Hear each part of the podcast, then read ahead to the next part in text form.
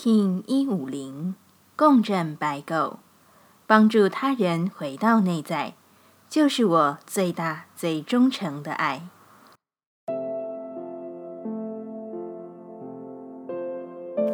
Hello，大家好，我是八全，欢迎收听无聊实验室，和我一起进行两百六十天的立法进行之旅，让你拿起自己的时间，呼吸宁静，并共识和平。共振的白狗之日，你会发现万事万物的延续都带有一种爱的表现。你一定是渴望什么，惯性的同意某些事件发生在你的生命之中，你才会不断的经验类似的事件。这一日去看见你的生命到底都延续了什么，你又是否知道自己正在爱着这样的状态？白狗很多时候会将自己与他者过度融合，这其实没有不好，只是小我的心智容易在遇见经验非我的事情时，把这样的状态捆绑于应该。我因为他怎样怎样，所以我必须要怎样怎样。但说到底，这并非清晰的灵魂。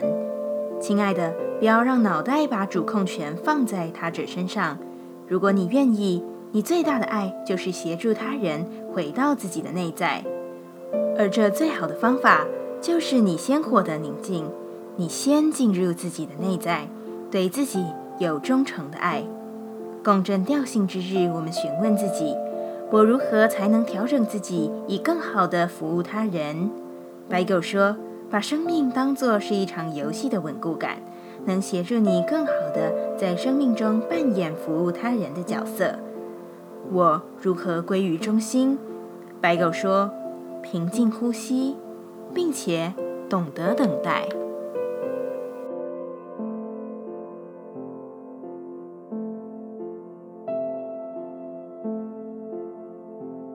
接下来，我们将用十三天的循环练习二十个呼吸法。不论在什么阶段，你有什么样的感受，都没有问题。允许自己的所有。